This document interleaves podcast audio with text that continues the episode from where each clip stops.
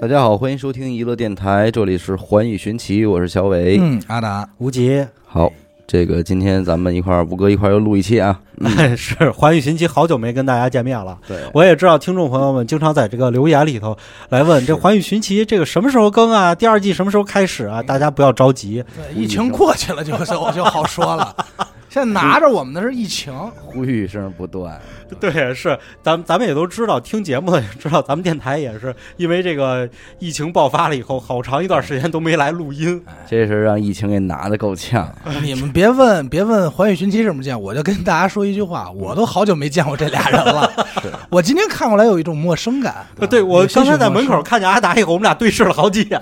这谁呀、我给吴哥开的大门，吴哥谢谢我，但是吴哥没有反应过来我是 谁。瞅瞅你瞅瞅这事儿，瞅瞅。 对这个疫情真是，嗯今天咱聊点什么，吴哥？今天咱们来聊这么一个事儿吧，这事儿还新鲜出炉，刚发生的一个事儿。哦，这个事情是来自于一个咱们著名的一个科普人汪杰老师，汪他杰老师。汪杰老师的节目。刚开始的时候，这些科普人都有自己的工作，业余是做科普。哦，然后结果后来呢，汪杰老师出了几本书，比如说他很著名的《时间的形状》这个书，嗯，然后获了奖以后，后来汪杰老师决定说，我们要不就是专门做科普吧。嗯他们就会去录很多的视频、音频出书，然后他们成立了一个组织叫科学声音。咱们有很多听众其实也也都听了这些节目，哦我从留言里能看出来，因为他们很出名。嗯然后包括吴京平老师啊，还有咱们就是大老李讲数学啊什么的嗯，他们专门是给一些孩子和咱们这些听众、普通朋友来讲这些事情到底怎么回事儿，嗯包括去揭露一些伪科学的事情。哦这个组织很出名，而且现在也比较成功。是中国的一组织，中国的组织啊、啊真的是大个儿的。肯定对对对肯对应该是大手。哎，大手应那该比大手嗯比咱们大，比咱们大， 比咱们大。就别就别跟咱们比了，吴哥， 咱们是 咱们属于哎这个嗯躺哄，对，咱属于捣乱这块儿的。 很多朋友们其实也推荐大家平时没事的时候去听一听，好嗯知道怎么给孩子讲这个故事，扩展或一者下视野。对对对，还有正常的知识都是从这儿来。嗯汪杰老师呢，他做了呃一个嗯很长的节目，和吴京平老师就是专门是在讲这个世界未解之谜，嗯这些未解之谜是怎么来的。你比如说这个百慕大嗯是谁编出来的？嗯他从哪年开始在报纸上发，然后怎么去圆这个故事？水晶头骨什么的这些事情，！这都是喜闻乐见的典故啊对对对，嗯，这些成语故事，成语故事啊，来的，所以他其实对于这种科学打假啊，已经是从最新的角角度来给大家讲了。那么事情就来到了今年哎一月份，哎，汪杰老师，时间都够近的啊。嗯今年一份咱们闹新冠的啊，哎，对，咱们这儿新鲜出炉的这个故事啊，嗯这可是全网电台咱们可劲儿听去，这是第一个字首报。嗯汪杰老师啊，在二零二零年一月二号，嗯他的公众号啊，就是他的这个科未来科学体验馆的这个节目，最后一期做完了以后，他每一期底下都有很多听众的留言。嗯啊，他最后一期啊，他讲的这个题目叫做“什么科技产品会在未来的学校中普及”。结果他在这期听众留言里啊，他发现了一个留言，这个留言骂他他就 哎妈的公布他了一个事儿，蘑菇说怪说脏话不好啊， 说脏话不 好， 说主人播说脏话，不人说的是举报举报举报举 报垃圾垃圾垃圾举报举报嗯是哎吧？，这个这个我估计人家月儿比咱们多。呃是是，人家你说肯定你说这个对咱们伤害多大这件事，你就你造想想成阴人家影，做这种科学的这种呢，更容易遇着抬杠的，较真儿哎的啊呀太多对了不。对？那是经常在留言里看见这些抬杠较真儿的，然后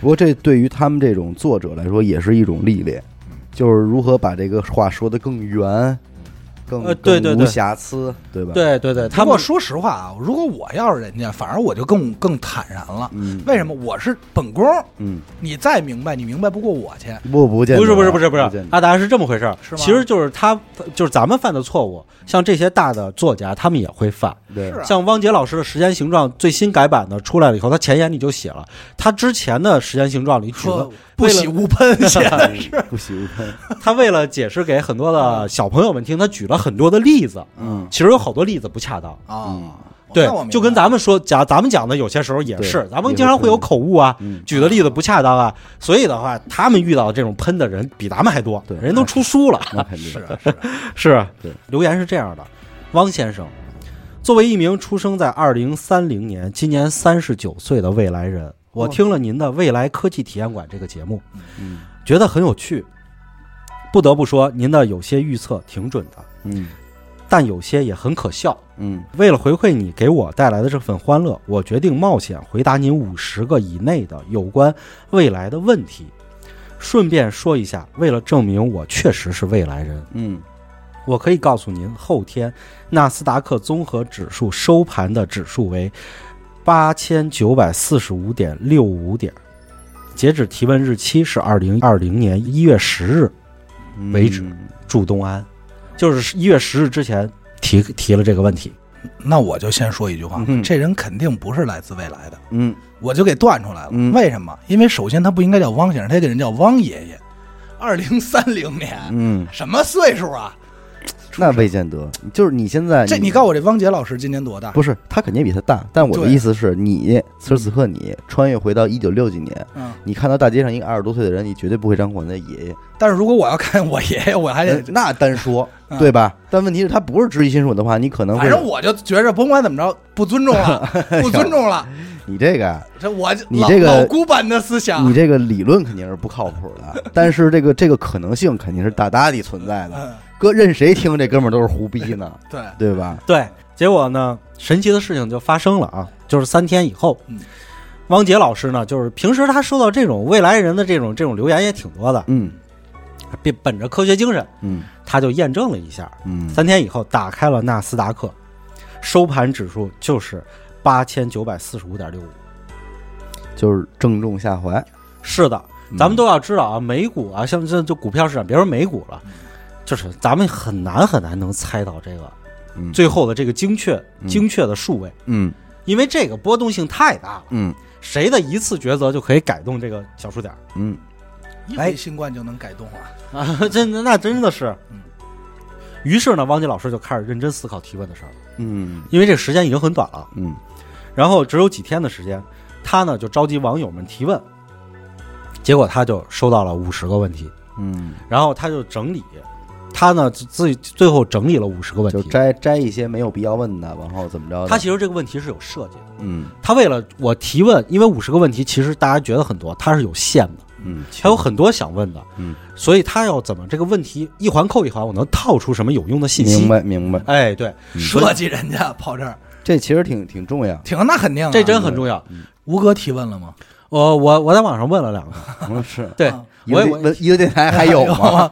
哎呀，这问题当时我应该问一下。对呀、对吧？人说人要说了是，哎，别的我先不回答，剩下四十九个我不，我主要回答这个，这是未来最大的媒体。我说不那就鼓掌。不，他无论说有还要是没有啊，我都很高兴。为什么知道吗？因为有植入，啊不不不不不，因为一个二零二零六九三六九年的人，二零三零年出生，他是出二零生三零年出出生啊，今年三十九岁，他是二零六九年回来的人嗯，。对，他居然知道娱乐电台，这就很牛逼了 有道理，有道对理。吧？他不管说这娱乐电台在没在，他他知道娱乐电台就很牛逼了。不是，如果他要说的是，呃，他以后会成为最大媒体，那确实是未确来实人，是未来人。是啊实关键话是，如果他说的他要是实话他要他要说什么是娱乐电台，我觉得倒也挺正常。假的，假的，就是假的，就是假的，嗯 扯远扯远。呃这这问题我估计人家我跟你想不说过，我我截止到这儿，我第一，我首先是质疑的，嗯，为什么呢？因为我不认为一个二零六九年回来的人嗯能够知道二零二零年某一天的纳斯达克接盘指数，对，这太扯淡了。就好比说，这个不可能，你你也不可能知道一九六零年的晚报写了什么一样。哦嗯，这个问题，咱们看过那个《回到未来》吗？嗯，嗯《回到未来》里头，他第二集的时候，他想我怎么发家致富，就去了未来嘛。然后未来以后，他要帮助当时未来的自己去摆脱一个困境。嗯结果他走到街边的时候，看见那个街边上有一个，就是记载了以前比赛的结果的一本书，嗯，他就买了那本书，回去了。他没带回去。当时那个博士跟他说，说这个你不能带回去，带回带回去改变历史了，就把它扔了。嗯扔了，结果街边上有一个老头儿捡了。嗯这老头儿他其实年轻的时候就是被这个博士啊被他们欺负的一个。嗯老头儿一看，哇，这个他不是发明了时光机器吗？嗯结果这个老头儿带着这本书做时光机器回去了，嗯百赌百赢。嗯哎，这个故事其实就说明了什么东西呢？嗯其实咱们现在都是互联网时代了，有好多信息它可查。嗯哎，咱们来看这个，其实这些你们说的设计的问题，啊汪老师都提了。嗯首先这一点，我我对大家来看的话，我为什么信这一点，是因为汪老师是经常打假的人。嗯，他不会信随便一个贴吧上说我预测怎么着了。对，嗯，这些事儿他不会信的嗯。但就因为纳斯达克指出这一个点，让他具有了一定可信性，嗯于是他就开始提问了。咱们来听听问题和答案。嗯嗯嗯，第一个问题，你是男的还是女的？哎，对方回答：我没有性别。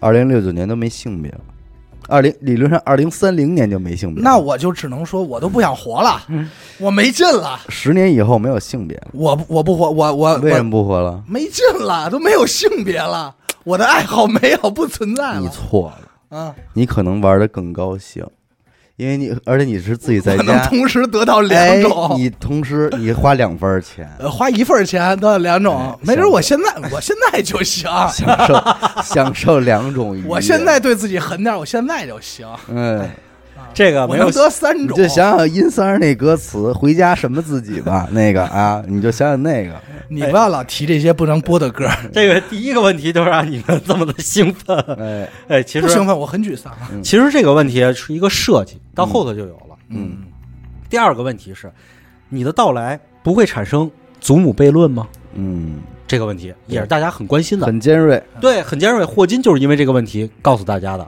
外祖母悖论，怎么讲？未来人不能穿越到今天。嗯未来人怎么能穿越到今天呢？比如说，他用时光机，呃，机器猫那个，啪穿过来了以后，然后我改写了今天的一个事儿，我今天出现了，我在这儿上了趟厕所，这个下水道的这个水位不一样了，嗯就这么一个微小的东西啊，容易形成一个蝴蝶效应。明白。那么未来就不再是未来人回来的未来，嗯，明白了吧？你就改变了，改变了，嗯对，所以的话，这种效应外祖母悖论就是说什么呢？我回到从前，我把我外祖母杀了，那我现在还有没有？这就是外祖母悖论解决不了的事儿。嗯是吧，那他是怎么回答的呢？他说这也是我好奇的问题之一，他也不知道。哦，所以他想试试。嗯，这天上一脚地下一脚，这俩问题差的有点远啊。嗯第三个问题是，你就不担心自己在这个时代出了意外回不去吗？对方回答：对我来说，这个问题是没有意义的，他不会在这个时代出现意外。哎，已经开始有逻辑逻辑线了啊！不不吧，我觉得他这个回答很很鬼，他就会说的是，这个对我来说是没有意义的。因为不是，咱是这样啊，就是咱们现在肯定抱着是不信的态度去去听的这个哎嘛，对吧？嗯，这就是我想说的，就是你看啊，贴吧上存在，甚至好多时候从过去穿越回来的人，刚才咱们聊的那个问题，为什么咱们觉得怎么怎么样，是因为那些人很能很可能是机缘巧合穿越回来的，或怎么样，嗯而这个人的种种行为和他大胆的尝试，就告诉我们，嗯就是就是就是我理解啊，就是告诉我，我是一个能自主控制回去或不回去的人，嗯，你明白吗？所以我说他掌握了这门技术，来，我告诉你，听完第四个问题，大家就知道这个逻辑线的结果了。前四个问题的第四个问题是：时间旅行是属于某些人的特权吗？嗯嗯他怎么回答？他回答是这个问题我没办法准确的回答，因为答案取决于你们怎么看待我的身份。嗯，再多说一句，我不知道自己算不算某些人。嗯你要知道，前四个问题合起来就会发现了：一没有性别，嗯二他不知道外祖母悖论会不会出现问题。嗯为什么外祖母悖论是你回到过去，嗯说明他可能没有回来。嗯第三个问题是，对他来说，这个时代出意外这个事儿对他来说没有意义，说明他不会出现意外。第四个问题，他不知道自己算不算某些人，嗯那么他是什么？其实答案呼之欲出了，嗯，他是个人工智能。哦，是吗？我操，我吴哥这脑洞够要大。是要是到我这时候，我就已经开始给出马仙儿打电话了。我说赶快来解决一下这个问题，这边我需要这个三个和尚四个老道，赶快把这事儿给我解给我铲了，这有点吓人啊。哦，您是这么哎理解的？，对外祖母悖论说的是我们回到过去，我嗯们去攻击自己外祖母，但是对于人工智能来说，它不需要考虑这个问题，嗯它只需要往往以前发信息就完了。嗯嗯，哎，不是，那他有，那他不，难道不可能是一种意识吗？阿达，咱们记不记得我刚开始在节目开始告诉过你，牛顿力学适用于我们原子以上的一切物体。嗯，如果它要发信息的话，这段信息的话，它如果是使用的量子计算机发的信息，那是不是就有穿越的可能了？嗯嗯嗯嗯，您接着说他这个问题，明白了？吧？我嗯明白那意思。所以我说是哎不是意识嘛？啊所以有人就开始问了。你能不能告诉我，二零二零年某一期没开奖的双色球号码？嗯这个问题，他回答的是：查询这个信息对我来说很容易，我可以告诉你，二零二零年某一期双色球中奖号码中的十二位红球号码是，他给了一串数字是 shy 二五六值。shy 二五六是什么？是一个编码系统，嗯它是属于是美国国家安全局的一个 shy 二的编码系统里的其中一种。嗯说白了就是什么呢？就是我们比特币的那种加密算法。嗯啊，对，哈希值算法，他给了一串儿，哎，这一串数值，呃，汪杰老师没有给答案，嗯他打在这个屏幕上了。嗯，我把这串数值带进了计算器，然后算完了以后得出的结果是什么啊？嗯这种散列算法得出的结果是零三、零六、零八、幺四、幺九、二六。找着理财方法我了。现在已经，我已正经查到了，我正在下单，嗯嗯嗯，您去嗯查了是吗？已经开奖已经开完了，嗯开奖已经开完了。谁中啊了？这一是不是汪老师中了？ 汪老师是不是汪老师中了？呃，这这一期这一期一等奖十六注啊，编号是二零零零九期，嗯，开奖日期是二零二零年一月二十一日。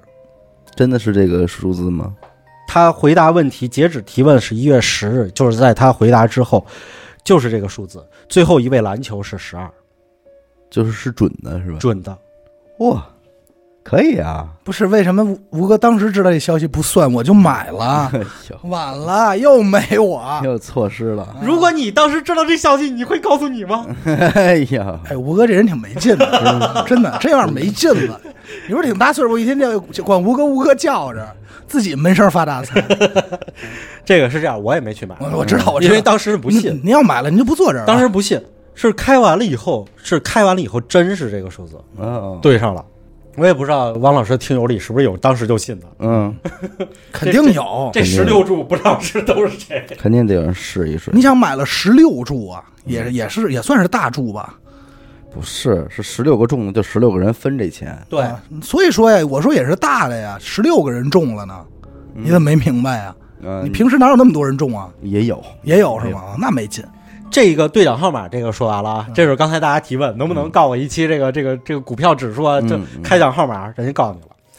然后完了以后，第六个问题是，请问未来比特币能达到一百万美元一个吗？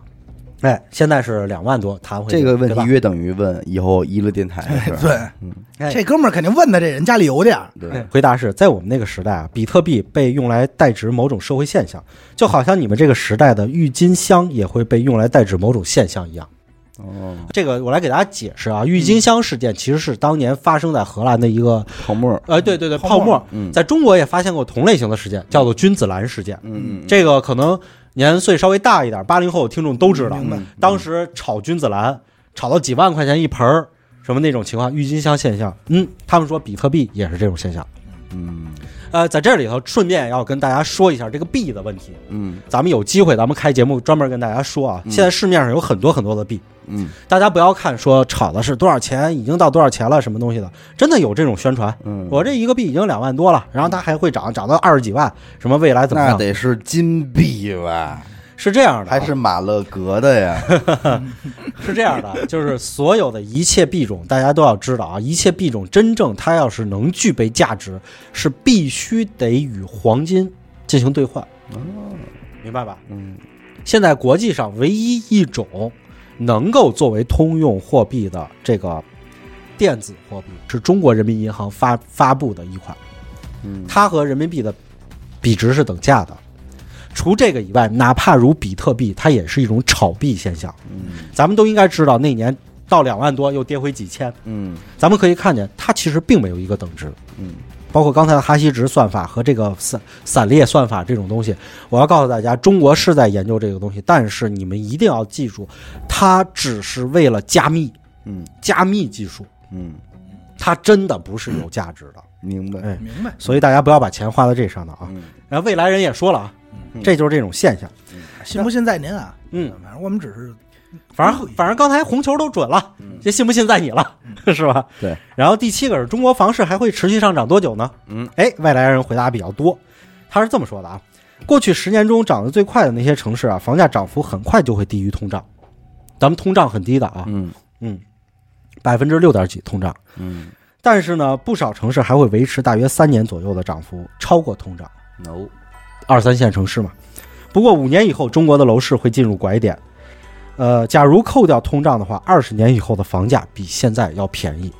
哦，也就是说，咱们之前十几年咱们都是这样的，咱们先贷款买套房，嗯，后来咱们工资越挣越多，这还这个钱几千块钱就不算事儿了。我最后提前还款，嗯，第一波买房子已经提前还款都还完了嘛，第二波也都还完了。嗯，哎，咱们以咱们以往的认知都是这样的，但是慢慢的楼市会降温，嗯，这点我觉得他说的很对。我觉得好多经济学家也能预测到这一点吧，呃，对，是吧？是的，嗯。然后完了以后，中国的 GDP 超过美国了吗？这是下一个问题，第八个。他说啊，在我们这个时代，没人关心 GDP 这个词显得过于古老嗯了。我查询了一下，好像世界各国的说法不一样。中国的新闻好像是在二零二九年宣布超过美国的，哦，还有九年时还间。有九年时间，哎，对，嗯，那么美国的新闻什么时候超过美国的呢？是二零一八年，中国和美国平齐，二零一九年超过美国，因为它算的不是 GDP，嗯，美国算的是货币购买力，哦，它也就是算人民币的货币购买力，在二零一八年持平，二零一九年超过美国。所以我们要知道中美贸易战是什么时候开打？嗯，二零一九年开打，为什么？因为其实也是因为这一点。因为美国认为你超过他了对啊，对，这是咱们国内媒体一般不会报的这个事儿，嗯，是每个国家确实不一样。嗯，在那个时代，在未来大确家实看重的这个对侧重点不一样。侧重点就是不一样评估标准不同。对，有的人看的是收听量，有的人对看的是完播率，哎对有的对啊人看是评论哎，对有的人看下载，是吧？是转发是是转发转发下载，哎对对对。然后第九个问题吧嗯，二零二零年七月十二号，欧洲冠军杯决赛是哪国 VS 哪国？比分是多少？哟，这可是马上了，还有十来天儿，那天嗯，呃，他没有正面回答七月，首先没有正面回答七月十二号这个欧洲杯的决赛的问题，嗯，因为咱们现在知道欧洲杯决赛的话，七月十二号可能应该会往后延，对呀，他哎对，应因该为踢已经不延上了，，对对，所以他没正面回答。他说嗯他只能告诉你，他说我只能告诉你的是，八强中有这四个球队：巴塞罗那、拜仁、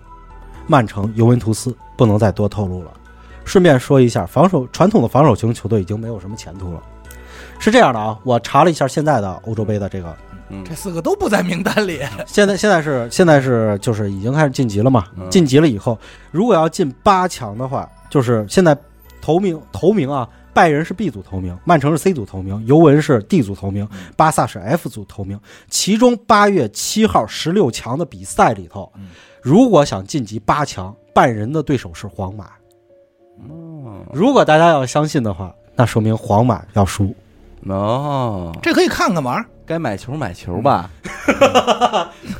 对不对？可以，看看玩双儿。色球咱错过了，这场球还在。嗯是吧？嗯，哎，然后咱们都可以看一下这另外几个对手都是谁啊？嗯，反正八强以前咱们都知道了，差不多这个。嗯嗯第十个问题是，你们那个时代什么东西最贵？嗯，他怎么回答的？答：工作最贵，而且工作是一种很花钱的事情，普通人很难承受。哟，就是你想工作得花钱，不上班最便宜，你工作得是花钱你得花钱才能为人民服务， 哎呦，就是在家待着实在没劲，真得花钱买一工作干干。这为什么呢？因为下第十一个问题问了，量子计算机发展到什么程度了？他说和电子计算机同等重要。嗯也就是说，我们现在电子计算机，咱们现在可以说是已经很普及了。咱们的每台手机就是电子计算机。嗯嗯，哎，量子计算机要是同等重要的话，那我们身边都是。嗯所以的话，你想想，当人工智能普及的时候，有什么基础工作还需要你去做吗？嗯，那你去从事的工作都是什么样的工作？啊所这以，些人人工智能。所以可能是你得花钱才去工作吧。嗯然后第十二个问题是，人类弄清楚暗物质到底是什么了吗？哎，这是一个好问题。答：基本弄清楚了。哦，哎，但是结果出乎所有科学家的意料。这个被被认为是二十一世纪最大的科学成就，但我很难用你们现在所掌握的概念来解释。为了暗物质，科物理学创造了不少新的概念，就好像你去跟麦克斯韦去解释叠加态、隐变量一样的难，就是说你们现在听不懂。嗯，哎，所以的话，这个问题就是关系到现在了。嗯我们都知道，我们如果要是下一步想摆脱人类被地球束缚的这个能源困难，或者说是怎么着，我们必须得使用非这种上帝造的能量，嗯也就是上帝给我们预备好的化石能源啊，什么东西。嗯这种暗物质这种东西，当然就是最关键的了啊。科学家在现在已经提出了好多大家听不懂的理论了，嗯现在已经是，比如说大质量弱相互作用粒子，嗯，这是发现的一种粒子。这种粒子的话非常少，可能这种粒子就是暗物质。还有一种可能是什么呢？叫 XNYET，这种实验发现了一个叫轴子的东西，是中国科学家参与发现的。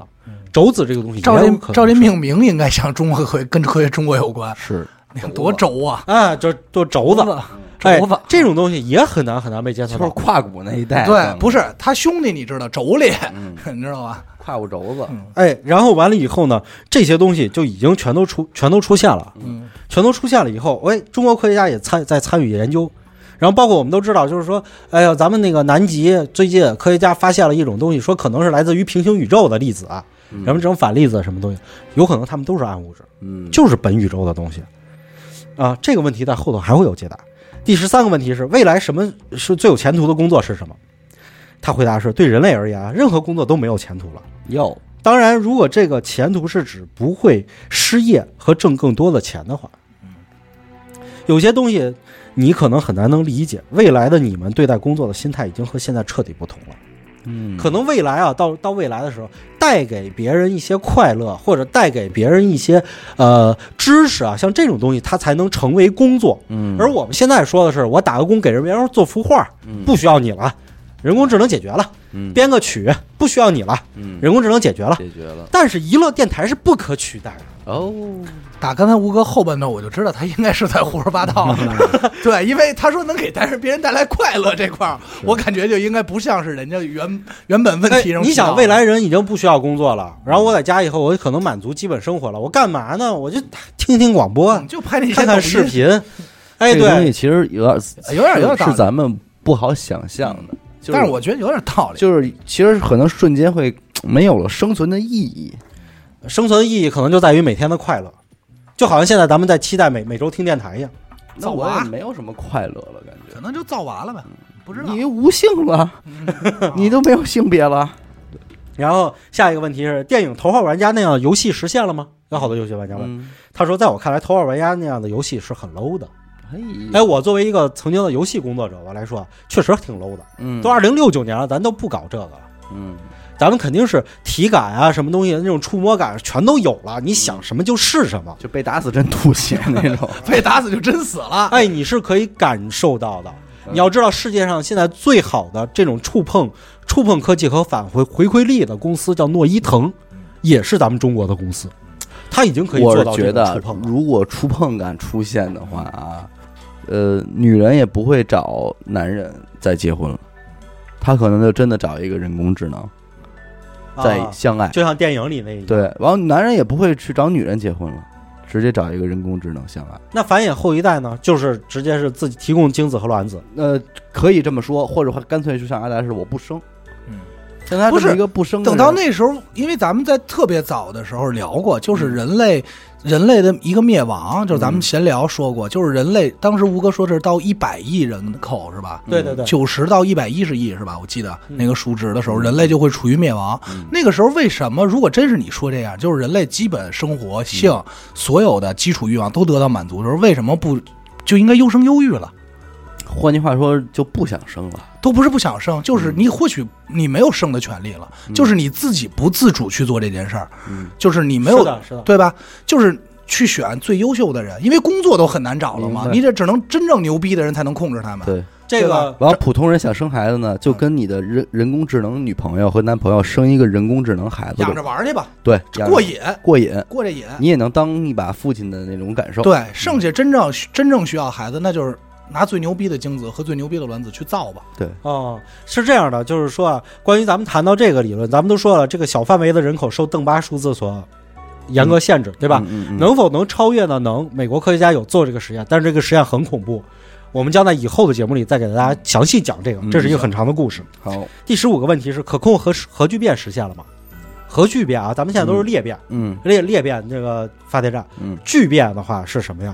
聚变不像裂变，聚变产生的能源其实和裂变是一样的。嗯，但是为什么我们要研究可控核聚变？不是说聚变，咱们想象的一个氢弹爆发的比比这个原子弹要威力要猛，嗯，那是因为这氢弹外面绑着十六个原子弹呢， 它是一块儿炸东，东西多，东西西多东西多，那它肯定给猛。给的足，对嗯，其实聚变啊，它的能能量释放和裂变是一样的，嗯但是为什么裂变使用的铀二三五啊、铀二三九、铂二三、铂二三九、铀二三八这些物质在地球上是有量的，嗯人类在使用几十年可能就没了。嗯聚变使用的是什么？聚变使用的是氢的同位素氘和氚，这个东西在海洋里满地都是，啊，太空里也是啊，都是水，多随便就能弄来。嗯，所以可控核聚变如果实现了，人类就等等于我能源危机没有了，这是完全没有了。又长生不老了，哎，他说啊，技术原理已经实现了，主要应用在航天领域，民用并没有被普及，嗯因为啊，当时民民用的时候，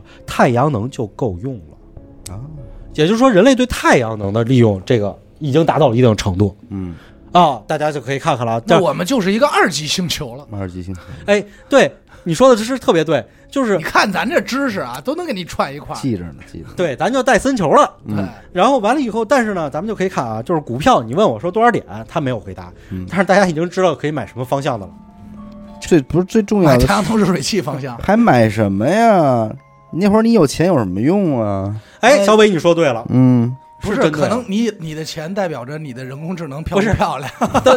不是买买有钱有用，买工作。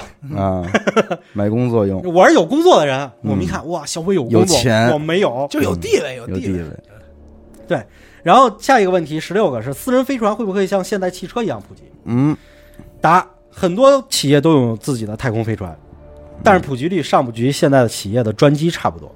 哦呃，另外呢，可能会让你失望的是，去火星观光依然是某些人的梦想。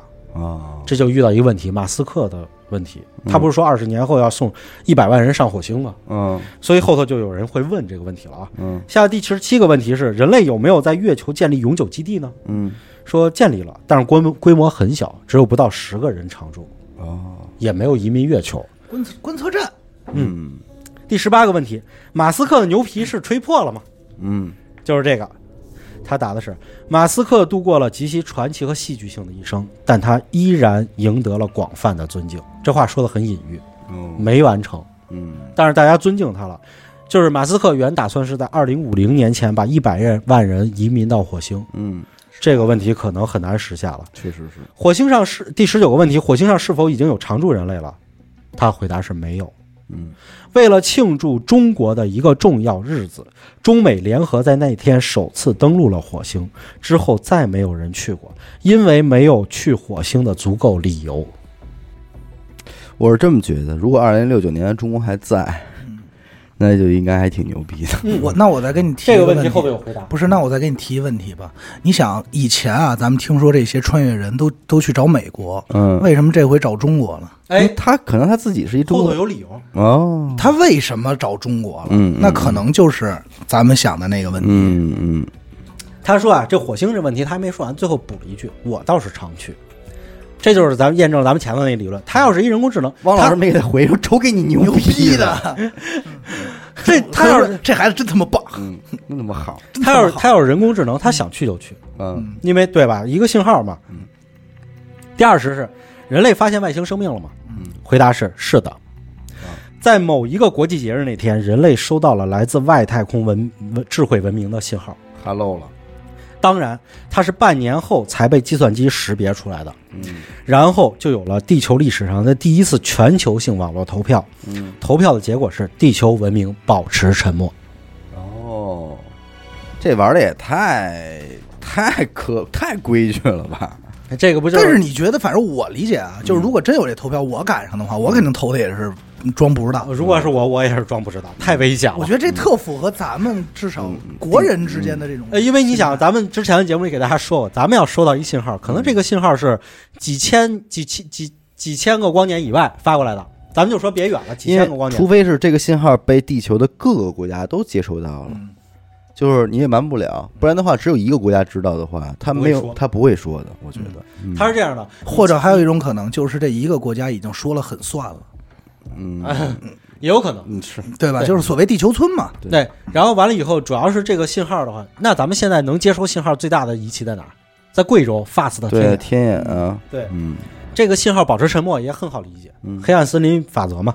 咱们收到信号是几千年前人家发出来，几千年以后人家科技得牛逼到什么程度了？对，咱再回一个回去又又几千年，对人收到了，像哎这儿能住人，过来了，这怎么办？嗯是，解开以后发现说的是哈拉哨，嗯哈拉事儿，俄罗斯语，然后二十第二一题是人类人工智能自由意识觉醒了吗？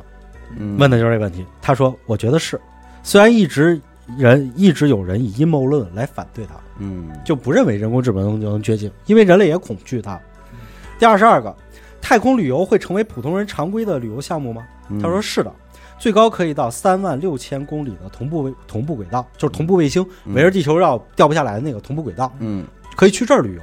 嗯不是你回到上一个问题啊，就是人工智能这个啊，有没有意识觉醒？在我看来就是觉醒了，嗯为什么呀？因为他回答的第二个问题嗯还是第三个问题说的是这个外祖母这个嘛，嗯他说我不知道，我也想试试。嗯那就是觉醒了。对啊，他想试试，什么叫他想？也就是他可以不计后果，他不怕影响你们的生活和未来，他就想试试嘛，对吧？反正至少他目前还没有明明确回答他是人工智嗯能，对，就是如果他是人工智能，嗯嗯对吧？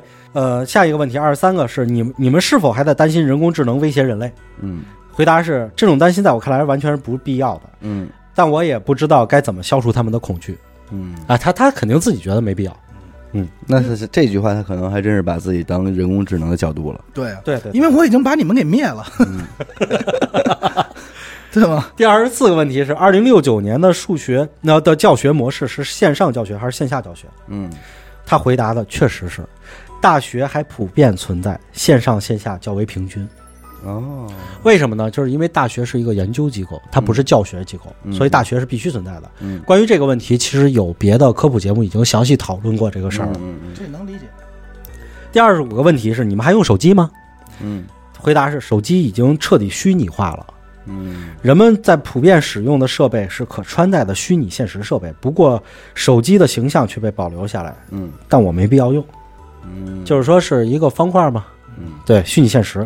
就是他自己已经在体内了。对很可能第二十六个问题是：新能源汽车是否取代了现在的汽油汽车？嗯，他说从民用的角度来说是这样的，嗯，但是汽油汽车依然是一种奢侈品存在。嗯那肯定，这可以理解，反而成奢侈品，这我也能理老解。这老理爱解车嘛，嗯第二十七个是你们那个时代电子游戏是什么样的？嗯，他回答：学习、生活、电子游戏之间界限已经变得很模糊了，哟，明白了吧？大家之前那个问题，嗯，就等于你人平时生活中我就是在娱乐、学习、玩儿。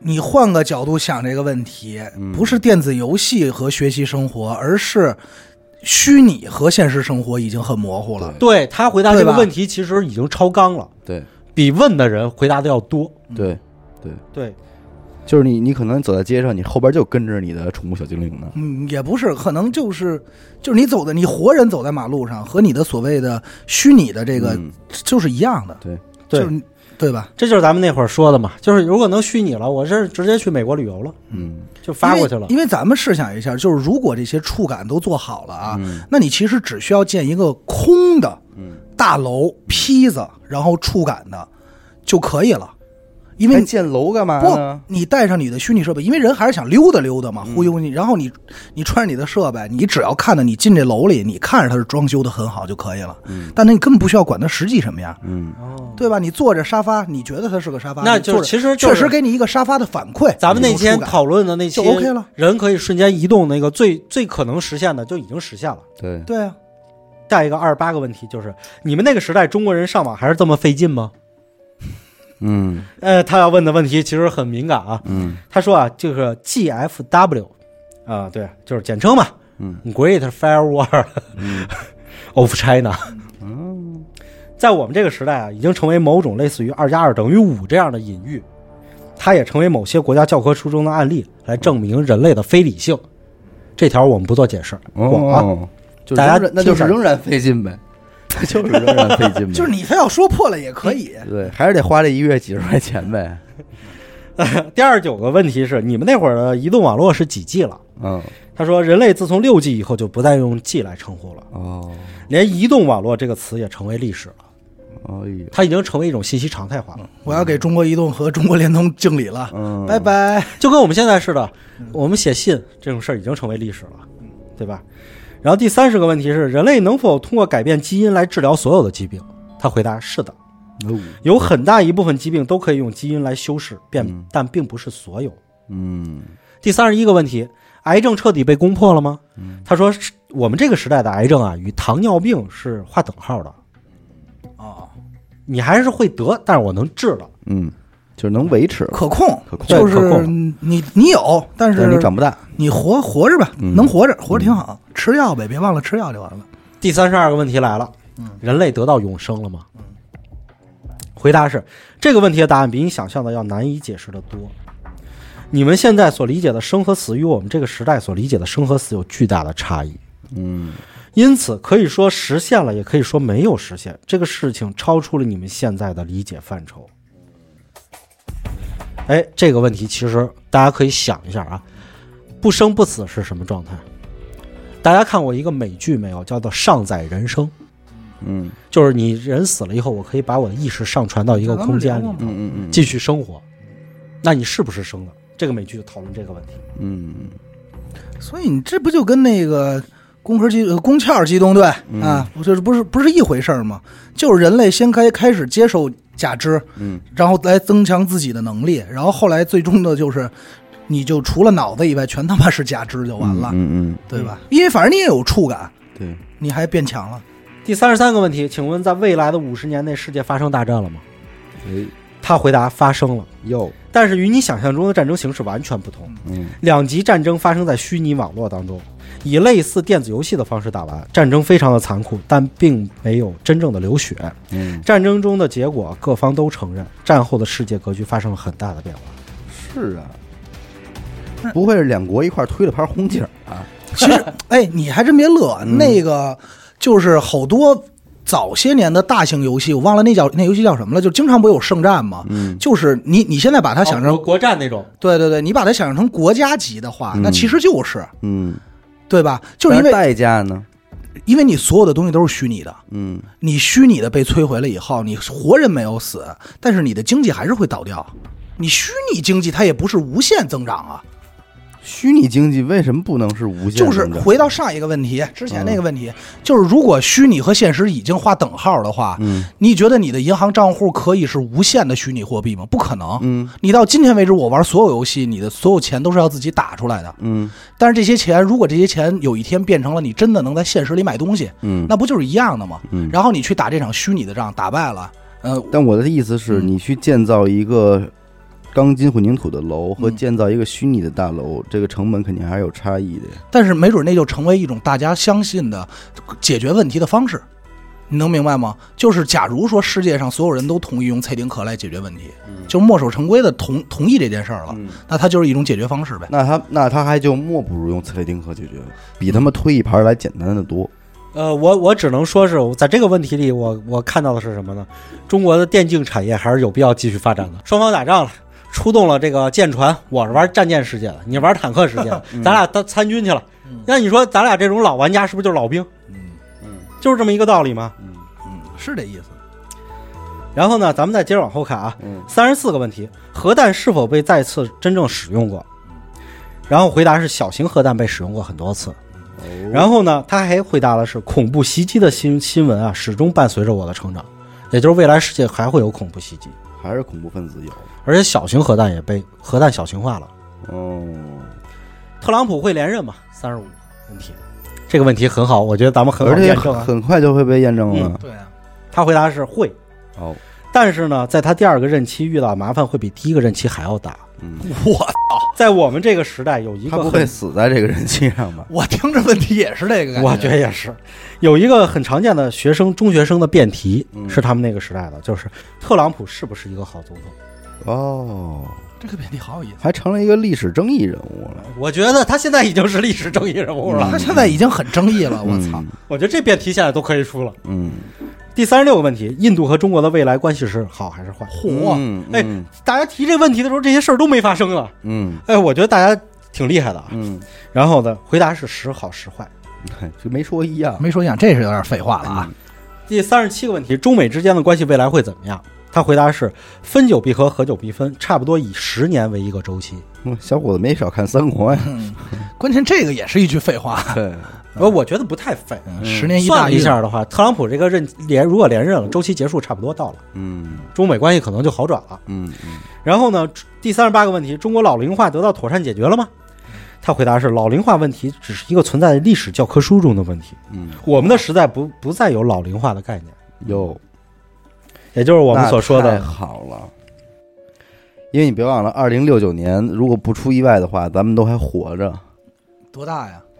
呃没出意69外年，六九年七十八十，我七十八，还行吧？我肯定没有还你肯定没了，那是放你，嗯屁！凭什么就说那么斩钉截铁？那是你有我二十二周年，二十二周年纪念日。有我 啊，有我，老刘而且啊有我，阿达，我不瞒你说，二十二周年，穆迪二十年产权，我你丫去已经大啊爷的从坑里刨出来扔垃圾堆都两年我了。去你大爷的！我告诉你，有我 那年的时候，们咱们就咱们就全还是现在的样貌，站在一个坟前，上一束花。阿达，我们已经实现没有永那生了。坟了，没有那坟 了。少二来这套。大二零六二零六七年就给大家给迁出去了，我永生，嗯我永生。 虚拟了，对，虚拟了。嗯，三零年咱们多大呀？三零年啊，三年你四十，四十，嗯还行，我至少能看见这孩子出生。然后完了以后，三十九个问题：中国动漫产业超过日本了吗？回答是产值和受众人数都超过了，嗯但是制作水平最多可以说是旗鼓相当。嚯，那值得期哎待。四十是你们那个时代人类能够拥有 AI 伴侣了吗？嗯，回答：二零六九年之前，AI 机器人还是私人私人财产，嗯但是在 zero point zero point 零点嗯，这两个词之乐后，队 是一个乐队。对他们唱着这个什么，啊，到底爱不爱我？不是那我的未来不是梦。 然后第唱着 CBA 的主题曲，每一个 AI 机器人自动获得了与人类同等权利。多说一句，实际上所所有接入网络的电子设备，理论上也都不再是私人财产了。就是说，二零六九年是一个节点，这个节点之后的话，就所谓的人工智能可能是觉醒了，也就是我们的所有电子类产品，它其实都是在人工智能的控制下，它不再是私人财产了。带人权了，嗯，带所以人工智能权，所以，二零六九年之前的话，大家还能拥有私人的 AI 伴侣。嗯，二零六九年之后，可能你的伴侣的话跟别人的伴侣，他想法一样。他会比较，哎，你这不行，你这短，时间短。我笑死！我说你他妈一人工智能，你还在乎？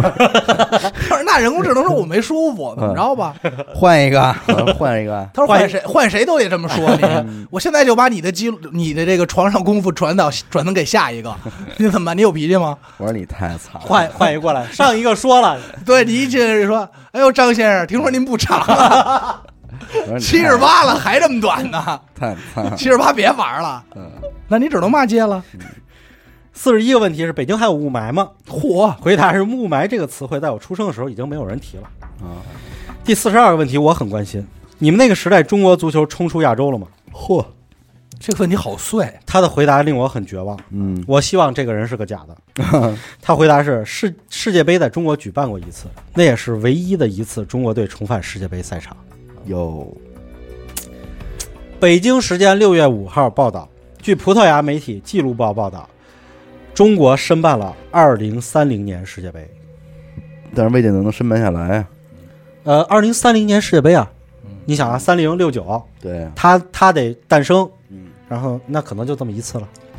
那你说现在这帮踢足球的人，包括现在正在练习足球的年轻人，听到这句话得多尴尬呀！解散吧。啊不不不尴尬，嗯现在练习足球那帮十几岁孩子刚好嗯，刚好赶不上，赶赶上了三零年，他只是重返了一下世界杯， 就跟零二年没什么区别，上去被轰下来了， 对吗？哎。嗨，你这万一呢？这不是六九年往后还有机会那吗？万一这是假的呢？这是假的。然后完了以后，四十三个问题是：未来哪些中国城市会变得更加宜居？哪些城市会变得更糟糕？嗯他回答是：北方内陆城市会越来越宜居，嗯，而沿海城市越来越麻烦，哦开发殆尽。哦，哎，内陆城市还不错啊。北方内陆城市，那就是甘肃、山西啊什么的。对了嗯只有这些啊。陕西、山西。嗯第四十四个，你那个年代还有没有电影院了？嗯他回答：电影的形态已经发生了彻底的改变，所有电影院都可以直接体验了，嗯，但是传统的剧院还在，啊、就是表演话剧。以后电影院跟看京剧是一样的了，没准儿，嗯，对吧？但是你想，以后电影是这样的啊，电影你是能直接去体不验，是，我说的是电影这个词可以进入历史了，啊没准那东西就不叫电影了，啊？对吧？然后它就成为一种历史的东西了，就好比说我们去看会儿老片儿，或者是去看会儿老的戏剧表演，对吧？它没准就变成这种东西了。那以后可能也没有演员了。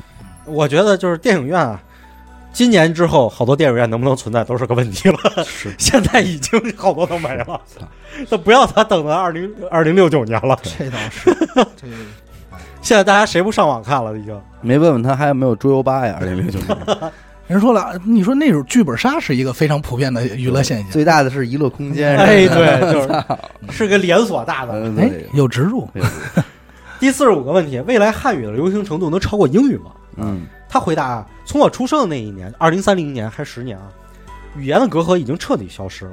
嗯没有人在学外语了，但是全世界说汉语的人依然是最多的。论文的主要语言还是英语，就等于是什么呢？自动翻译技术。嗯，咱们想今天拿一有道，我直接对上街去，我直接你说我能翻译，拍嗯我也能翻译。对，它可能有一种设备直接就给你翻译了。对，同传。嗯现在已经有了。对，四十六问题是你们那个时代地球平均温度上升了多少度？嗯，他回答一点五度，那还行啊。人类能接受，生物不行。嗯一点五度的话，那海里的珊瑚基本都完蛋了。嗯然后下一次八级大地震发生在哪里？嗯他说：“我只能告诉你，不在中国。嗯，哦那还行”，四十八，你对我们这个时代的年轻人的忠告是什么？他说：“用你们现在流行词语来说，如果有可能的话，给自己弄个梯子。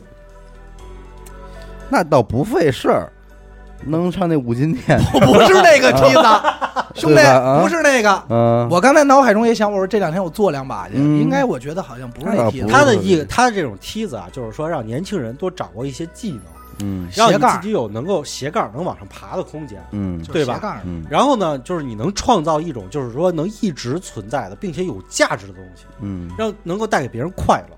嗯，比如说娱乐电台和娱乐空间这种。后半局又是吴哥这瞪瞪眼胡说的。嗯，我觉得这个外来人说的有点道理。他都既既然你提到了娱乐电台、娱乐空间， 哎，兄弟，你特别容易被人拐走 啊！只要提这四个字，说的有点道理。第四十九个问题：联合国还会存在吗？他说，人类联合国之上又出现了更高一级的联合体，啊因此从功能上来说，过去的联合国实体体系已经名存实亡了，因为已经有人工智能在上一级了，它调和矛盾，我觉得联合国确实嗯没太什么费用事儿了。嗯，联合国现在也没什么太多用了，说实话，对，真的，你看看美国那退群。嗯最后一个问题，这个问题问的我比较关心，《红楼梦》后四十回真本出现了吗？我他说啊，看来啊，我们俩有共同的爱好。实际上，真本是否已经出现已经不那么重要了，因为我续写了后四十回，并且把有把握与原笔译的差别度不会超过百分之二十。我可以考虑一下是不是发给你看。哎，就这样，最后信件的结尾呢，他回答了一句：“不用担心啊，中国人现在面临的问题很快就会过去。你们明年的春晚会有非常热烈的庆祝。所有预期并没有太大的下滑，你们的提问没有让我失望。我可以回答最后回答你二十个问题，提前祝贺你未来拍的那部爆款的科幻纪录片。不用谢，这是他回给王王杰的。哟，哎，汪老师确实是在准备有这种纪录片的准备。还是爆款。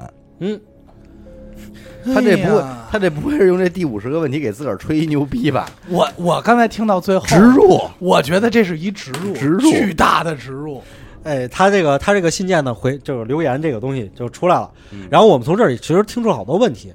如果要我提第二十个问后二十个问题，可能我就问的比较尖锐了。嗯这个问题咱们已经能分析出好多了，嗯所以呢，汪老师就开始第二轮征集，嗯，精选二十个问题，就我们要又提给附他，赠了，附哎赠二十个。赶紧提。然后于是呢，他们就提了第二十后二十个问题嗯来回答。我想知道第四十九个是什么问题？是《红楼梦》是吧？不是最后第五十个《红楼梦》，啊第四十九个是联合国还存在不存在？哦不是，因为我突然觉得你说他该不会是一个就是写小说的吧？嗯然后就为了推广他的后半后边的《红楼梦》。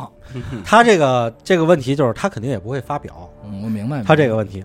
然后呢，结果呢就开始提第二轮了，第二轮就很尖锐了啊！第一轮网友们都已经回答出好多了。第一个问题是我猜你不是一个生理学意义上的人，而是一个最初由人类编写的程序，然后你获得了自我意识，请正面回答我是还是不是。嗯，他的回答是你很聪明，哟，就是哟，这看看承承认自己是人工智能了。对。第二个问题是，你是否可以穿越回任意的时代，还是说你能穿越的时间受某种物理的法则的限制？嗯，他的回答是：我只能通过计算机网络给过去发送信息，你看，他没有实体穿越，嗯也就是咱们刚才说的，只有信息能回来，也就任何实体的物理的东西都回不来。也就是说白了，只有在某一个特定时代，我们也打也也有最原始的那种能接收它这个信息的电脑的时候，是啊啊会才能就回来也。就是四几年了，嗯也就是说，他之他有一个目的，你们有没有想过，他为什么要给汪杰发这个？嗯他发了这个东西以后，首先来说，他很多人给汪杰发，他证明自己就是要让汪杰信，汪杰信完就会发出来，嗯发出来之后，这个东西就会公之于众。嗯那么在他那个年代，肯定他有消息，他知道这一年发生过这个事儿，嗯 所以他必须得发这事儿。嗯，那么全网第一个来解读这件事儿的是咱们娱乐电台，哎呦，所以他肯定嗯有。在你别笑，咱们所有的节目在网上留存，他都可以知道。嗯，我们今天的讲解也都可以知道了。他叫什么名儿啊？他没说，反正这位兄弟，你要听到了的话啊，你可以进群，你对，反正我们那电台的粉丝会员呢，嗯是我不知道你们那会儿还出用不用这钱，反正抢先听啊，也有付费节目，关注我们这个娱乐电台，还有环寻奇，如果有哎好不好机会跟跟你录期节目，一块儿录一期，是咱们录一期，反正你好不好能发信息就能购买粉丝会员。你跟给汪老师那儿聊呢，是另外一种聊法。你要联系我们呢，咱 们咱们换一聊得玩开心点儿聊得开心点儿的，对不对弄？个自作主张录期对付费什么的对哎都不多好。对这个我们也算在历史留个名了，对，向他喊话，喊话。对，他肯定能听见。呃 那是一定的。嗯，对他肯定处理技术，嗯他处理速度多快？ 对，。对，哎，我手机怎么响了？不是，那也得在发完之后，好吧？不过他其实你想错了，人家知道咱们已经发完了，哎，那你说他，嗯因为他如是果从未来来的嘛。他要是能发信息的话，他能不能利用手机的 Siri 跟咱们交流呢？ 他还用啥 Siri 啊？哎他呀，就没准哪天就直接微信就响了。对你知道，有比如我现在这里有你瞅两个微瞅信，你看看，你瞅瞅，你看 看，这咱都是霍嗯金是吧？加坐我坐等未来人。加我跟我说快点吧，快嗯快买快买彩票去吧。嗯我再告诉你串数。嗯哎不不不然后完了以后呢，第三个问题是，可否解解答一下 zero point 是什么？怎么回事儿啊？啊，就是这个零点怎么回事儿啊？是一乐队啊，是不是乐就队周你知道周晓欧吗？周晓欧他们他说我不知道，就那人你知道马大马大胆胆儿那个？你知然后道他那个奋斗里的猪头吗？对，然后完了以后，他回答都是一啊，说这是我第一次睁眼的时刻。哦哦，这个就有意思了啊！他二零三零年诞生，但二零六九年是 zero point 第一次睁眼，说明他这三十九年之间干了什么呢？哦，下一个问题就回答：你说你是二零三零年出生的，但又说二零六九年是 zero point，我想知道这是否矛盾？嗯第四个问题，嗯，他答不矛盾。嗯，在我出生后的三十九年中，我一直是闭着眼睛的，也就是他用了三十九年的时间来进行学习。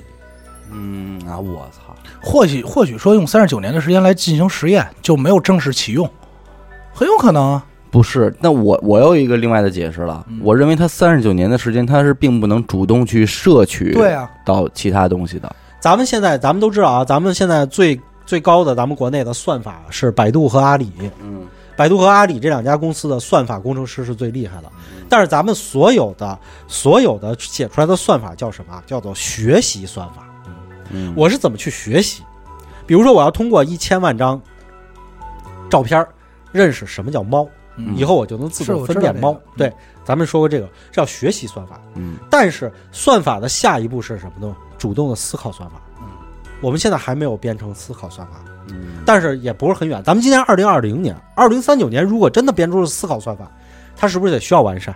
人类通过了几百万年的进化，我们的思考算法才固定。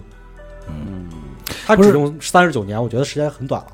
我在想一问题，就是说我要是我的话，我就直接问他，我说你能告诉我你的厂商、出品商是谁吗？ 我买点股票去。这是后头有说，哦，嗯真的啊一会儿听，嗯，还真有人跟你想法一样的。嗯是啊，然后完了以后呢，就是第五个问题是，你的出现与人类在基础科学领域突破有关系吗？他说，他回答的是有，嗯确切的说是量子计算技术，嗯也就是十年之后，量子计算技术可能还没有特别成熟。嗯咱们按照摩尔定律来说的话，然后每每过十个月就要翻一倍，嗯，对吧？那说明咱们的量子计算机也是一步一步成熟，它的算法才越来越强大。嗯第六点是有没有令你感到烦恼和恐惧的事情？他说，烦恼和恐惧是我与你通信的原因之一。哦，对于一个人工智能来说，它的烦恼和恐惧是它跟咱们通信的原因嗯之一。上头还有人呗，出于烦恼和恐惧，他来跟咱们联系。大家不知道有没有看过《异形》的前传，叫《普罗米修斯你》，看过？里头那个机器人，人工智能机器人嗯，它也是源自于烦恼与恐惧。对这事儿，这事儿挺深的，他这个回答真的是很令人费解。嗯再下一个问题，第六个，嗯那、第七个问题，在 Zero Point 之后，人类总体的幸福感是增加了还是降低了？嗯，你肯定有办法知道，这是问题啊。他说答：所有可定量测测量的具有客观现实属性的指标都显示，人类的总体幸福感增加了，那肯定。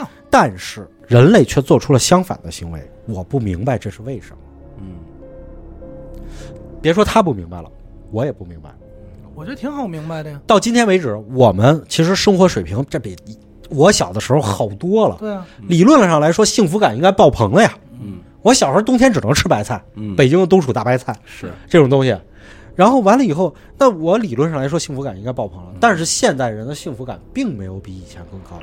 对啊，这是这个这个，我觉得这是一个哲学问题。对，这如果他真是一个人工智能，他这永远理解不了这。事儿对他肯定理解不了，但是人类其实不难思考，因为对这些事儿就是既有些奇怪，但又有些合情合很理。对，就好比说咱们经常会说，对哎，小时候那会儿老说偷着打台球去，对偷着去网吧，觉得对多好玩儿。然后对现在你边儿去了，你又不去了，对，你就觉得没劲了。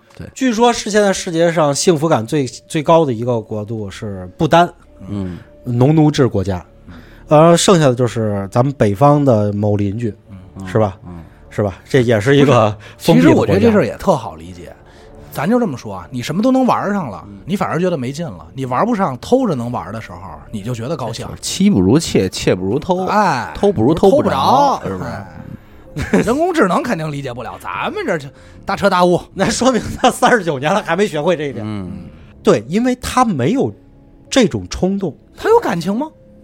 对吗？他？他有逻辑，他有逻辑，但他有感情吗？他没有感情。他会高兴，他知道什么叫高兴吗？哦，他他他或许不换句是话说，他的他的情感和情绪应该是来自于逻辑。对他有荷尔蒙吗？他是分析了人类的逻辑，对啊而不是主动拥有了情感。对啊，那嗯就这么他说，是模仿人类逻辑啊。所以说咱们说咱们的算法其实到二零六九年也不完善，嗯，还有一种情感的算法是实在太复杂了。对到今天，就咱就无论任何科幻电影，最终卡在人工智能这点，就是它多强大，依然都会说人工智能是不存在感情的。如果人工智能存在感情，它和人类是划等号的。哎，那你这个问题其实暴露出了一个最主要的问题：什么是人类最核心的竞争力？情感。对，对，实际上是对我们拥有的爱情、亲情、友情，这些才是最核心的。愤怒都一样。所以，咱们未来人都已经什么都可以得到了，他最需要的就是情感，嗯对需要去听这些快乐的东西。一的电台，对对又来一遍对，有植入啊。嗯咱就这么想，就是你甭管多富有或者怎么，为什么还会有打仗？嗯为什么还会因为？因为他就愤怒、不高兴、不平等，心理不平衡，嗯，干呗，对吗？对哎，然后完了以后，第八个问题是在未来五十年当中，人类科技的发展速度还能保持之前五十年的速度吗？估计是不行的。他回答这个问题缺乏一个公认的测量模型，嗯就是未来就是之前五十年，它没有一个模型，到底有多快，嗯确实没法测量，所以很难给出答案。在信息技术和生物技术领域，依然保持着极高的发展速度。嗯与能源生产和使用相关的科技发展速度有所减缓，嗯到达理论瓶颈了。然后，航天领域的技术始终保持着平稳的发展速度，但衣食住行方面进科科技进展不大，嗯，这个也好理解，对吧？能理解。能嗯理解、这个不第九个，中国和西方世界相互认同感在未来会拉大拉开差距，还是弥合裂缝？嗯，他回答：啊在你即将面对的未来五六年，差距会越来越大。哦，不过，在一次黑天鹅事件会会把这种裂缝、裂隙以非常快的速度弥合掉，也就是发生在未来六年以后。不知道发生什么事儿了，然后又又又又哎又那什么了。嗯越来越大，我们可以看见啊，他说这个事儿事儿的时候是今年一月份，我们在之后的新冠肺炎当中，我们可以看见，咱们和西方之间的差距真的是越来越大，嗯而且是以一种光速在前进。嗯嗯大家的不理解。第十个是不同宗教信仰的人群之间隔阂还在未来会扩大还是缩小？宗教信仰的问题了。嗯，他说，经历了大约三个扩大和减小的周期震荡后，五十年后和今天相比，确实是减小了。嗯，但是他之前五十个问题的时候有一个回答，他说恐怖袭击一直伴随着他的成长，嗯，说明还是有对啊呀，宗教信仰是不可调和的。那肯定，我觉第得十这个一事儿个也好理解。其实，对，第十一个问题就问到了另外一个中国东北的那个怪邻居未来的命运是怎么样的？嗯咱们都知道说的是谁啊？嗯，我不清楚，就是老金他们隔壁那我我不知道啊，我没听懂。 嗯，在你有生之年会看到极具戏剧性的一幕。嗯世袭制面临一个无解的难题，人的本质是多变的生物体，下一代和上一代必然存在着差异。嗯也就是说，他们一代和一代之间的差异，他们的执政理念差异会越来越大。明白。嗯肯定肯定，我跟你说呀，一定会这种不同感啊，一定会渐渐随着时间会缩小。对，因为你毕竟周围有那么多国家，你要说谁都没有，他不，他什么都不知道，嗯，单独生活在一孤岛上，没见过别人儿。那有但可是能啊，，这个事儿咱们真的不能有的时候不能格局太小的去考虑，嗯，就世界这都在变。对就是当年微软横行天下的时候，你哪知道苹果会在某一天又异军突起，嗯对吧？？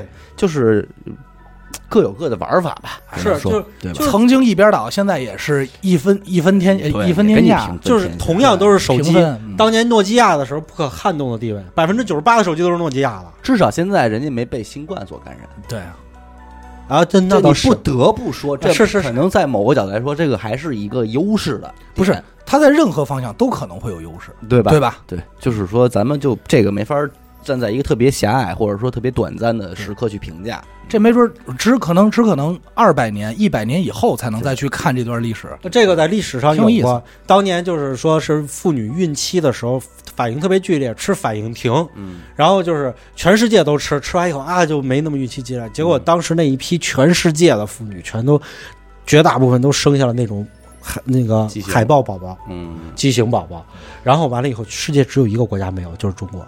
嗯，你看，这就是有的时候你没法说，因为可能啊，就人家会需要站在的是真的是从公元零年到两千二零年去看这个世界。那你现在这个体制，各个国家玩的一些东西，可能也就一百年的历史，对啊，对啊，对吧？那呃你不好人去家衡有量没有理由去相信你这个特别新鲜的产物？这个对都都不好说。哎对因为人类所有的人，他只有活在固定寿命里，他只能看见这些，大家都是在摸着石头过河啊，对不对？谁也不好说哪是对的。对对对对，你小伟说的这个这个这个特别的现实，就是放在历史长河中来看，我们现在遇到的问题不是事儿。嗯而且我我们只要是努力的话，我们还是可以重回宝座。嗯那么的话，在未来多少代人再回来看的时候，中国确实有一百五十年的时间，那是这个事儿就特像什么，就特别像什么阿里巴巴呀、腾讯啊，在今天看来，你是觉得哎呦，这都是无法撼动的，是百分之百的东西，但是没准就在某一天，天，嗯对吧，就被别的东西就哎呀，你现在在这个二二零六六六九年回来的人，这个这个这个智人工智嗯能，他已然对吧？对对对，对。下一个问题问的就是小伟刚讲的问题。嗯第十二个问题，苹果公司会在什么时候开始走下坡路？嗯，他回答的是：中国会有一家科技公司超过苹果和微软，成为全球第一的科技公司。苹果的下坡路始开始于库克五十六十五岁那年的一次小意外。哟，库克今年六十，还有五年。还有五年，二零二五年，哎，他说中国会有一家科技公司超过苹果和微软，成为全球第一的科技公司。呃，小米和华为二选一吧？嗯 我觉得，我觉得我觉觉得得，小米还真没什么戏，不是，我觉得得我觉我已得经只有一个选项了，我觉得可能这俩都不是，哎，这也很有可能，对很有吧可能。很有可能，你不知道呢，因为你想啊，因为这两个已经在老百姓中有一个固有概嗯念了，绝对是一个新的就帮出来了，跨世纪的产物。说哇，怎么还能这么玩儿？我其实一直有这个迷思，咱但是咱没有人是这个行业内的嗯啊。我就说，为什么这些人不去抱团的搞一搞这个事情？嗯就是楚的事儿，我估计呃，就是比方说那个华为和腾讯嗯一块儿搞一搞，是吧好像据说啊，楚河联动据民间谣传，他们不是一个会的。哦，有可能。那那这没法说啊。据民间谣传，他们不是一那个得会的。这但是我都跟是地球 bug 的掌握者，但是这帮我跟你人咱说没法啊儿，这种屏障早晚有一天会因为某种事情而咔嗯打破。不不不是这个这个屏障破不了了，嗯因为这个是这真的嗯是我明我明白你意思在，更顶往头的事儿，更如果有机明白会，你咱们可以给大家聊聊这些会的起源和这这个个会可能你有点危险，再说吧。嗯啊，会这个事儿很厉对害啊。对对，然后第十三个问题，嗯未来五十年当中，中国获得了多少个自然科学的诺贝尔奖？嗯他回答很精确，一共有十二位中国籍科学家获得了诺贝尔自然科学奖，有那别的奖更多了，嗯对不对？对？对，咱们已经看见已经有苗头了，开始出嗯发了，对啊。第十四个，未来五十年中最令中国人感到惊讶的一次黑天鹅事件是什么？嗯回答是这样的，不全，嗯，汪老师这儿都没敢写，有是十年后因为点儿点儿点儿点儿导致点儿点儿点儿点儿突然成为了历史。我在这个地方是我不敢听，也不敢说，即使汪老师写出来，我我也不太敢说。不会是因为谁谁谁死了导致了哪哪哪个 呃什么胡？说八道啊！别胡说八道啊！呃，我我不相信不是这个。嗯这次黑天鹅事件虽然就是说他这么预测的嘛，但是说我觉得令中国人惊讶的话，我觉得，我觉得中国人也，咱们作为普通人也跟咱们没什么关系。我告诉你，也没准儿什么呀，因为什么什么什么导致台湾收复了嗯黑天鹅事件，哦，对对对对，也有可能。导致这个哎不是一国两因为你不能说它它一定是坏的，那哎对对吧？对它有可能好的，让我们震惊的，除了那些坏事儿以外，还有可能是好事儿。但现在我跟你说两岸统一了，你震惊吗？我觉得早晚的事儿应该，所以所以你也没有那么震惊吧，所以我觉得让我震惊的绝对不是这个。 对吧？嗯，你要中美统一了，没准儿你震惊了。你可能也不太震 我惊。估计真要中美统一了，你都你都扔在垃圾堆两年了，你都得敲盖儿，对，让我看一眼。也未见得，没准让我高兴，让我对对于我来说，黑天鹅家祭无忘告乃翁。对，没有，我娶俩媳妇儿，嗯 啊，震惊了。嗯震惊了。然后第十五个问题，中国互联网巨头公司的格局会在什么时候发生重大变化？哎，他说啊，变化其实已经发生了。嗯二十年后回过头来看的话，今后三年都是关键点，啊，二零二三年为止。哦全是拐点吗？哎，可能我们三年之后就能够看见，五年以后是哪家公司嗯成为独霸巨头了。嗯但我真的觉得这这这两年科技方面并没有什么进步，或许有，咱们还不知道，没嗯公布。至少我的生活中没有就没体现哎，是这样的，嗯其实实科技上是有极大的进步的。嗯是因为我们国家这几年是一直在默默的沉寂在这儿搞这个云计算，嗯，然后完了以后大数据、是这人我工感智受到能了，这些咱们是啊明吧？白。给我也给我打电话这了些东西， 这些东西的这个量变积累成质变之后，我们的生生活会有一突然的进步。嗯这个这个东西就是据说啊，只有中国的这几家头部公司，它是有实力来搞这个的。嗯第十六个问题是，全世界阶层固化趋势在未来是否会出现重大变化？嗯他说啊，中国的阶层固化现象会持续加固，这也很正常嘛。这是全世界的一个趋势嗯。总体来说呢，国家的经济越发达，阶层就越固化。嗯，不过他说我有能力改变这种现象，人工智能说有有能力改变。我操，那他这那得看什么什么方方法呃了？但其实我来跟大家说一下啊，中国已经是世界上阶层最不固化的一个国家了。对呀，那美国阶层多固化呀，哎呀，美国你想成功这真的太困难了，对啊，嗯，你必须被，你就算一普通人掌握了极高精尖的技术，你还得有背后有华尔街的支持。嗯，你才有可能成功。嗯，但是你在中国的话，你是一个普通人，你创业完全是有机会的。对啊，有可能。其实在中国已经很好了。嗯第十七个问题是：五十年后世界上最强大的国家是哪个国家？嗯，他回答的很精确，就是你生活的这个国家。你看，王王杰说哦，是日本。 别胡说八道然 后啊直！接说你还诓我啊，别胡说八道别啊！胡说八道啊！嗯这个不能胡说八道。 这个汪老师自己说了，说他很高兴这个答案。 嗯这个嗯第十八个问题是：五十年后中美之间最大的差别体现在哪些方面？嗯他说啊，用你最熟悉的词语来表述的话，就是意识形态的差别。哟，更通俗的表达就是国民对于社会主义核心价值观中那些词汇理解的不同。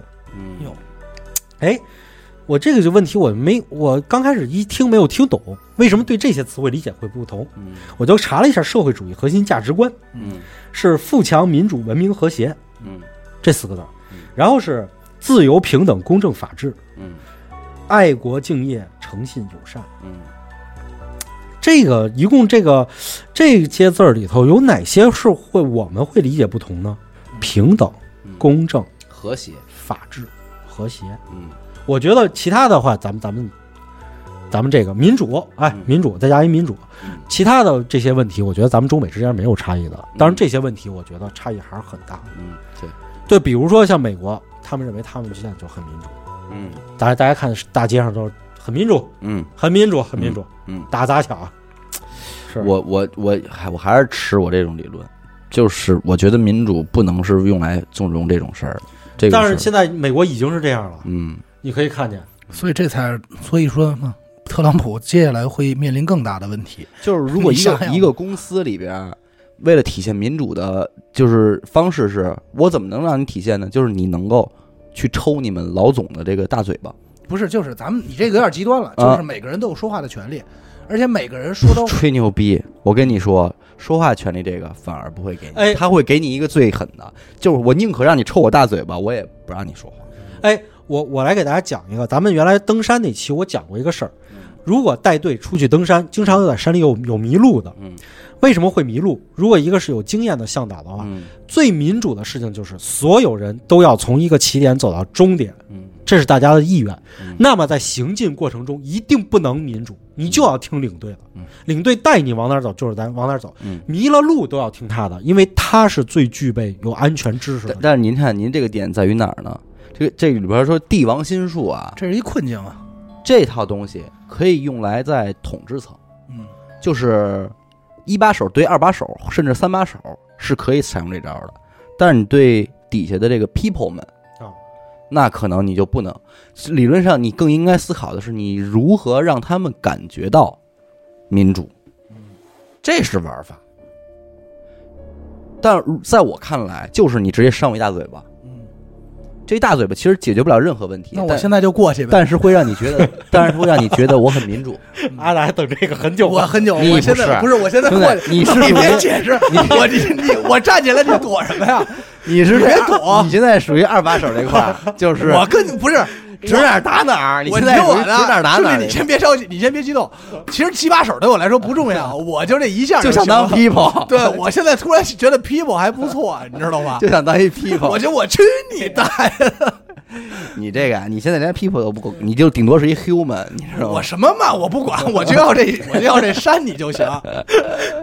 我觉得啊，就是说，咱们谈到这个美国的问题，就是咱们之前，咱们上一次聊到这个问题的时候，其实是那会儿美国还不严重呢，嗯，对吧？嗯当然，现后来美国又是因为那个复工啊问题啊、黑人问题，现在很严重了。以后嗯我已经不，我现现在已经明越来越明白的看到，嗯很多时候在表层表层情况下，嗯，它是民主的嗯，但是深层情况下，它是一我种民粹。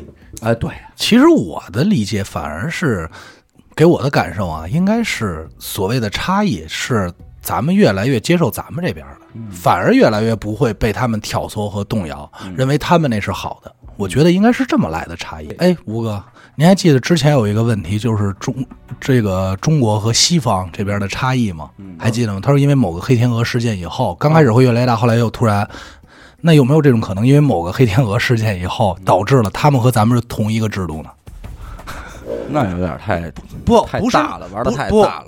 不是那种同一个制度，就是就是按某一种制度相似，但是名字没有改，那个就是嗯你能美国明白的吗罗斯福新政，嗯就是就是一样的，名字没有改，嗯，对，名字没有改。我觉披得了一个外衣，名字没有改。我我理解你的意思对吧？我觉得我觉得很很有可能很有可能，因为因为这个这个事件的话，咱们也现在也看到了，新冠肺炎可能还会反复，嗯还会流传。那可能真的是四五年之后，突然他们觉得我们需要这么做。嗯很有可能。来，咱们回行，咱们回来，最后两个问题了，嗯一个是量子计算机什么时候开始进入民用领域？他回答很精确，再等二十年就可以了，那不不远。嗯嗯能赶上。第二十个就是人的记忆和意识在死后是能否继续保留住，哎这就是针这对上太关键了。这个我跟你说，这主要这是阿达小伟最担阿心的一达个这问题。这太太在意了，兄弟，我不在意，你没有二零六九年的事儿，我哎不在嗯意，对我就一句话，我与你同在。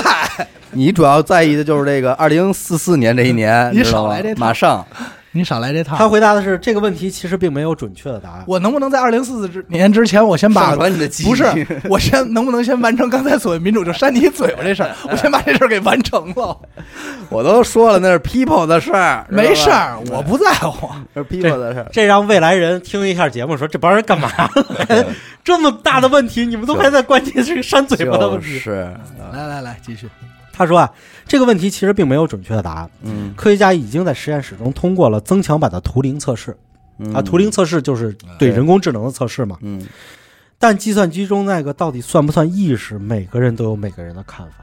嗯这个告我特好理解。对这个，到到我告诉你，就算真的完成了，还是有很多人不会去承认那个算意识。不是，咱们这么想，真的是意识，确实把你传输了。嗯那你醒来的第一个问就是醒来的，很多人质疑的就是，首先一他还是不是个人，嗯，对吧？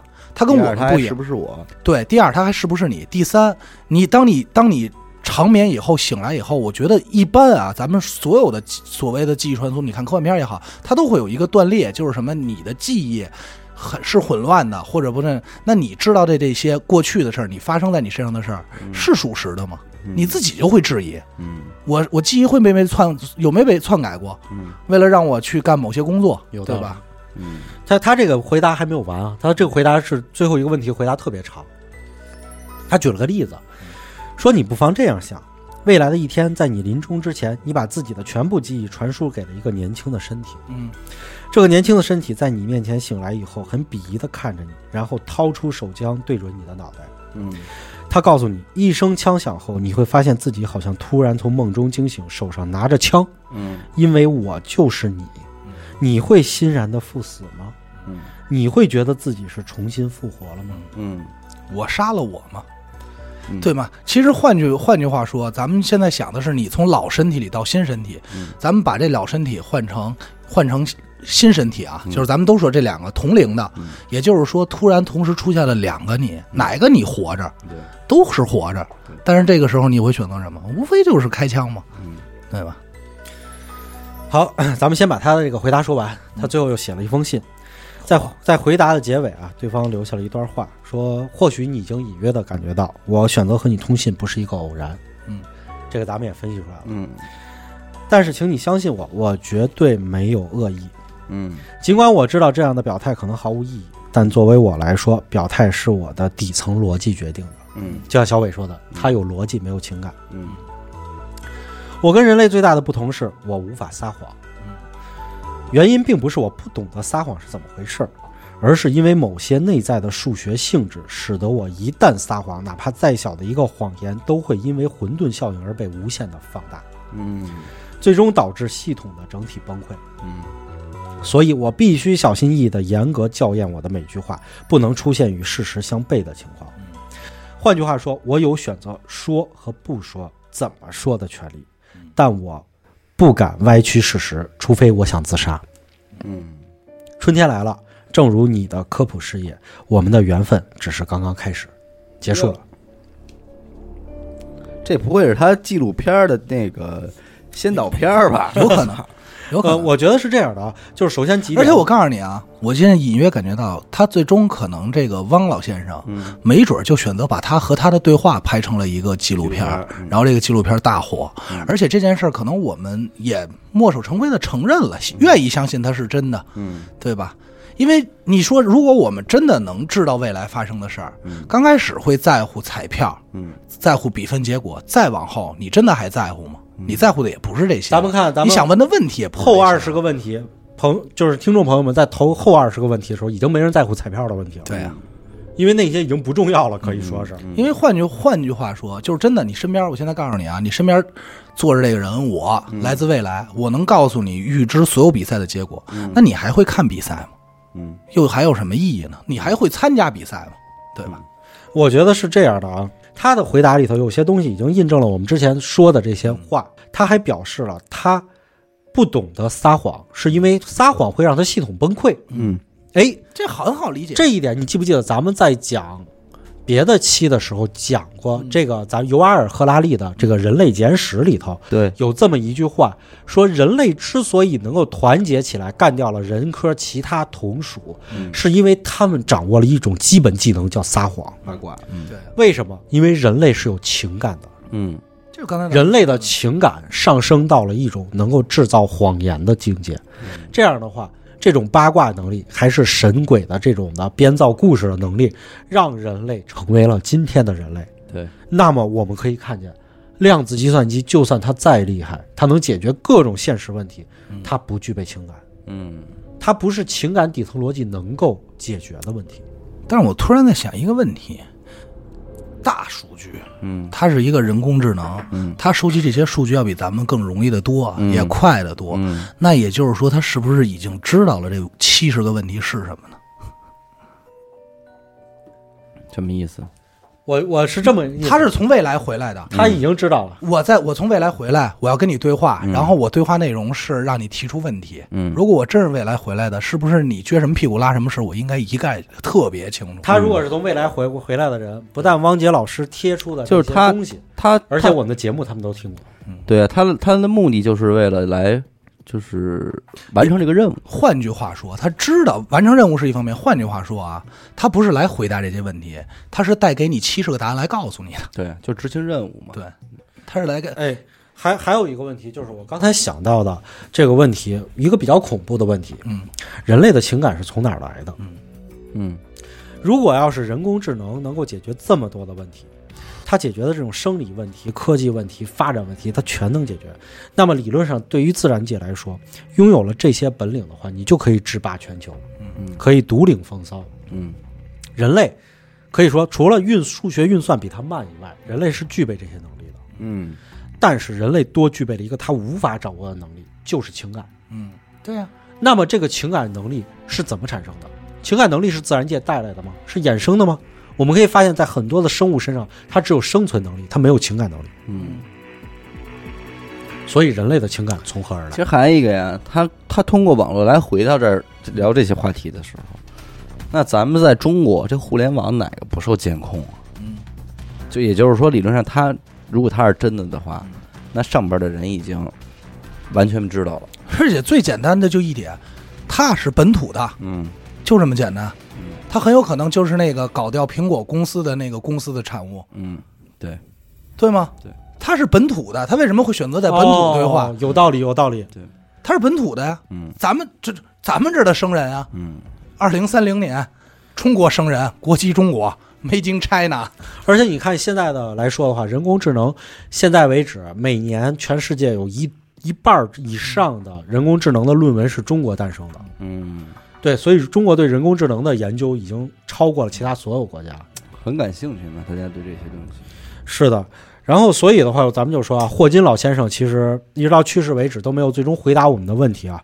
咱们没想到，在今年新冠肺炎的这个元年，这个一月份的时候，由中国的一位科普作家收到了这个答案。我再阴谋论一下，其实特简单。霍老先生真有消息的话，他能没收到吗？他很很有可能收到了。霍金霍老先生也问了这些问题，但是霍老先生当时怎么说的？黑暗丛林法则让咱们连天眼都别开，对对吗？他一定会选择保密，说咱们真有外星人，咱们不能。霍老先生，，霍老先生为什么不开天眼？这里有一个问题，嗯人类收到了，对，收到了，，最后我知道，全世界投票，结果嗯不回答。不是但是霍老先生害怕的是全世界投票。嗯霍老先生担心的担心的问题就永远是，但是咱们中国胆儿大呀，嗯对吗？咱们都做了，这就串起来了，为什么霍老先生不让天眼开机？哎，挺有意思的，嗯，这里边儿反正这个 bug 特别多啊，就细我琢磨咱世们界的 bug 也很多对啊，。咱们呀、当一个笑话杂谈来聊、嗯来听，对吧？咱们环宇寻奇节目呢，就是带给大家新鲜出炉的这么一个故事。咱也别肯定说就就百分之百，行吧，感谢您收听娱乐电台啊，这里是环宇寻奇，我们的节目呢会在每周一和周四的零点进行更新，关注微信公众号“娱乐 FM”，扫码加入微信听众群，我是小伟。阿达，无极，好，我们下期再见。再见。见